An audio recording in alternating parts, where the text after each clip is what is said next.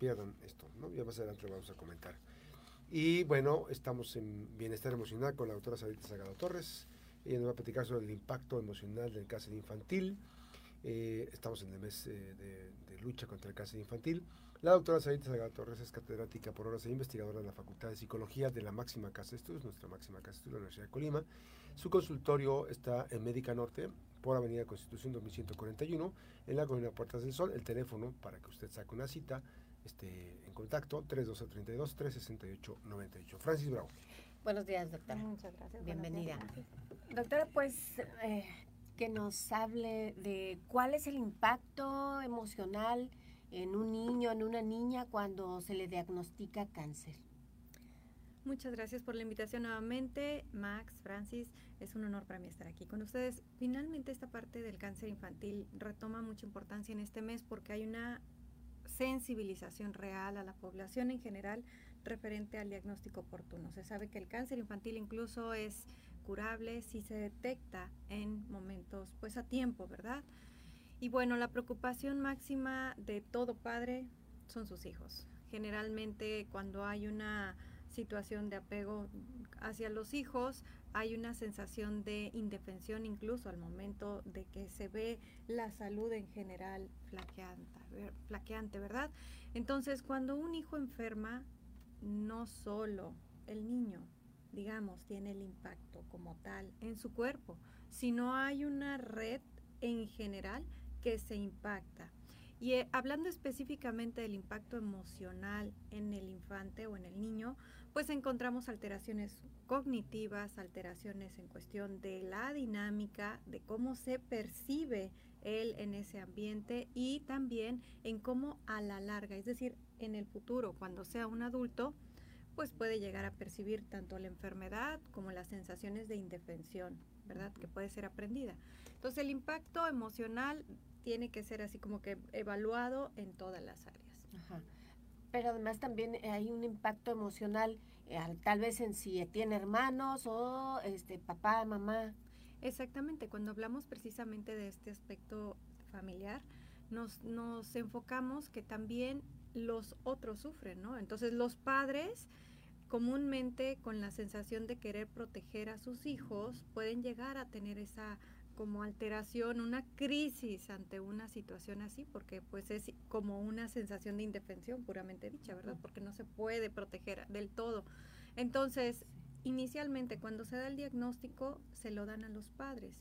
A veces el niño no está presente, ¿no? Entonces, en ese sentido, el primer, digamos, balde de agua fría lo reciben los padres, ¿no? Entonces, en el impacto emocional, lo primero que generalmente se encuentra es un bloqueo, es decir, una sensación de negación, como que esto no está pasando, es una sensación de shock y ante ese choque emocional tremendo se cierran las personas. Entonces lo que esperamos notoriamente es como una o dos semanas en donde hay una negación total, hay una búsqueda de un diagnóstico otro diagnóstico o incluso búsqueda de otros remedios para no enfrentar en una situación como la que se les propone, ¿no?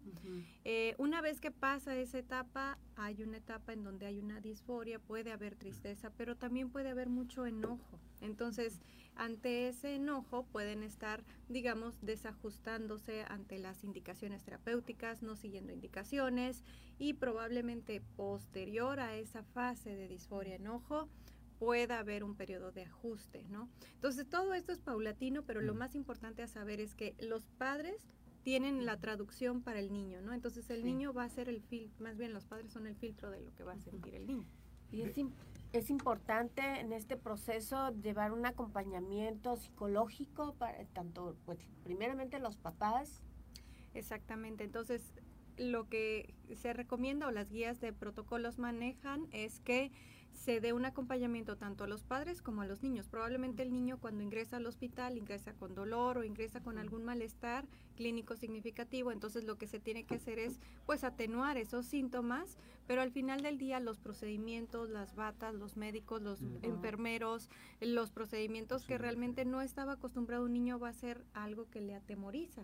Y es importante irle explicando paulatinamente qué va a sentir, cómo, cómo lo va a sentir y qué probablemente se espera del tratamiento, ¿verdad?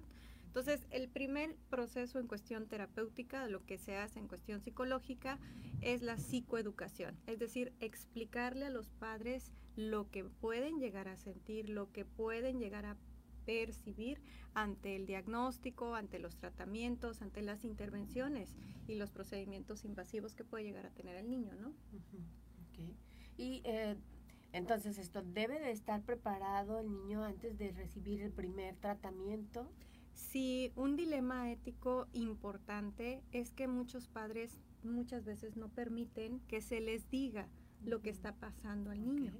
Y con el afán de proteger esa parte de, de información, les, le hacen más daño, porque al final los niños se enteran, o sea, saben todo lo que está pasando y se vuelve un fenómeno muy común que se llama conspiración del silencio. Es decir, ellos saben lo que está pasando, los padres saben lo que está pasando, pero todos hacen como que no saben qué está pasando. ¿no? Como que no saben Exacto. Entonces, el sufrimiento se aumenta y la literatura habla de que es muy importante el manejo de la comunicación en este tipo de situaciones. Sí. Sí, pues eh, al final de cuentas es algo que no se, no se podría ocultar porque pues el niño o la niña van a estar en el tratamiento, en tratamiento y pues siempre va a tener la, si no si no tengo nada, ¿por qué estoy aquí, no? O por qué tengo que este, estar eh, eh, porque el tratamiento, según ah, mencionan algunos pacientes, pues es, es este, se padece, ¿no? Es, es no es sencillo este tipo de tratamientos en contra, contra el cáncer. Pero entonces todo eso el niño lo va a estar viviendo, la niña. Este, Exacto, no. Y, y, finalmente se ve como una falta de credibilidad y confianza a los padres, porque si el niño está viendo que su papá está llorando, su mamá está llorando, entonces va a pensar que algo grave está sucediendo, pero no le quieren decir, ¿no? Entonces se vuelve una situación muy compleja porque el niño aumenta estas conductas que pudieran empezar ante el diagnóstico, ¿verdad? O ante el impacto de los tratamientos, como los berrinches o aumenta el desafío o aumenta la sensación de no me toques, el mutismo selectivo, que es una de las situaciones que comúnmente encontramos. Entonces, todo lo contrario, lo que tenemos que hacer es dar información, pero muy ajustada a su edad, con cuentos, probablemente con información que encontremos en la red o manuales prácticos en donde tengan muy claro qué se espera, que él sepa, mucho, mucho, muy importante que él sepa que si el pelo se cae es algo esperado, que él sepa que si se ponen sus uñitas de tal color es algo esperado, que si inflama va a ser temporal y es esperado, o sea, que él sepa a qué va. Y muy importante, en cada procedimiento, cada procedimiento que se le va a hacer, pues tratarlo de la manera más humana. Obviamente para todo esto tiene que haber un equipo multidisciplinario, por eso es tan importante que el cáncer infantil sea tratado por múltiples disciplinas. este proceso obviamente que también no se tiene que limitar, vamos a ir a una breve pausa, vamos a ir a una breve pausa, estamos platicando con la doctora Said Sagada Torres, eh, el impacto emocional en el cáncer infantil, están reportando un atentado en contra de Alfredo Chávez, secretario del Ayuntamiento de Villa de Álvarez, este, esto habría ocurrido en la zona de Villa de Álvarez, eh, mm, han comentado que ocurrió algo, que está que murió, que falleció Alfredo Chávez, secretario del Ayuntamiento. No, no, han confirmado las autoridades. Vamos a ir a la pausa, nos quedamos en esta mañana platicando con eh, Sarita Salgado Torres y Bienestar Emocional, el impacto emocional del cáncer infantil. Hay que limitar las emociones, hay que, hay que limitar las emociones en, en el caso de las niñas y de los niños. No, no, no, hay que favorecer, al contrario, acompañar y favorecer que los niños se expresen. Obviamente los miedos y preocupaciones pueden ser vastos. Eh, tuve la oportunidad de colaborar en equipos multidisciplinarios precisamente para atención a cáncer infantil, tanto en la Ciudad de México como en Colima. Y uno de los factores comunes que encontrábamos es que los hermanos precisamente sufrían en silencio, sufrían en silencio y las repercusiones se veían posteriormente, sensaciones de demasiada precisamente se sienten como no importantes en la familia y desgraciadamente eso trae consigo que posteriormente tengan conflictos entre hermanos porque hay una sensación de que no quieren a los niños que están enfermos o al contrario, quieren estar enfermos para que les hagan caso, ¿no? entonces, atención. Exacto, entonces la familia es muy importante, hay que acompañarlos, hay que favorecer la expresión emocional tanto en los niños que están padeciendo la enfermedad como en los hermanos y en la familia en general. Y bueno, pues para todo esto el acompañamiento es importante, seguramente. Exacto. eh, porque como familia eh, el impacto de recibir ese tipo de noticias, pues debe ser, ya lo mencionaba usted, se, hay un bloqueo. Exacto. Sí, sí, sí. Entonces, por lo tal, siempre tiene que ser un acompañamiento. Y bueno, sabemos que el niño no solamente es un ser físico, o sea, no es un cuerpecito, también es alumno, también es nieto, también es sobrino, o sea, tiene un entorno que hay que cuidar, ¿no? Y hay que promover que se ajuste y que continúe esa normalidad, que, que, el desarrollo del niño sea lo más apropiado y que esta situación de enfermedad deje las menos secuelas en caso de sobrevivencia, ¿verdad?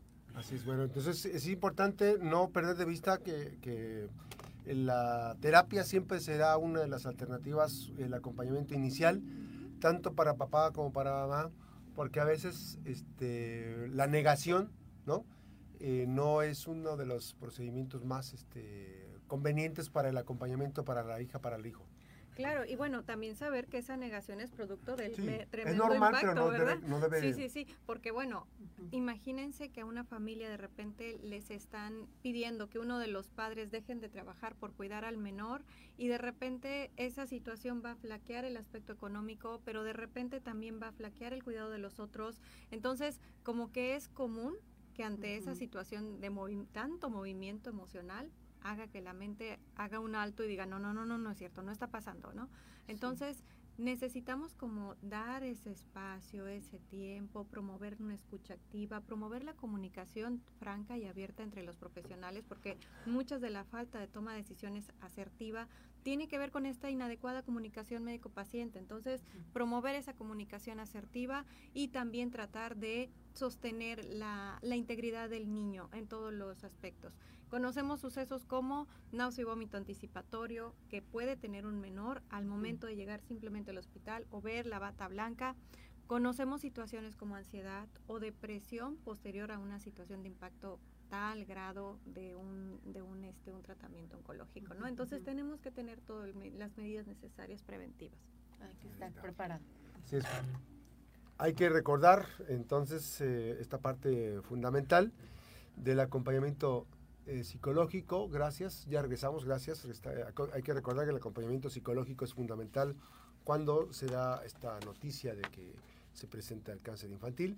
Digo, en todas las etapas del cáncer, pues es importante, estamos en el mes de, lucha contra el cáncer infantil, evidentemente siempre va a ser importante el acompañamiento psicológico, como lo comenta la doctora Sarita Salgado, y eh, fundamentalmente hoy que estamos en esta socializando información, eh, es una herramienta fundamental en este proceso. Gracias a la doctora Sarita Salgado Torres, su visita esta mañana aquí en la Mejor FM, eh, Bienestar Emocional. Ella es eh, catedrática por horas e investigadora de la Facultad de Psicología de la Universidad de Colima.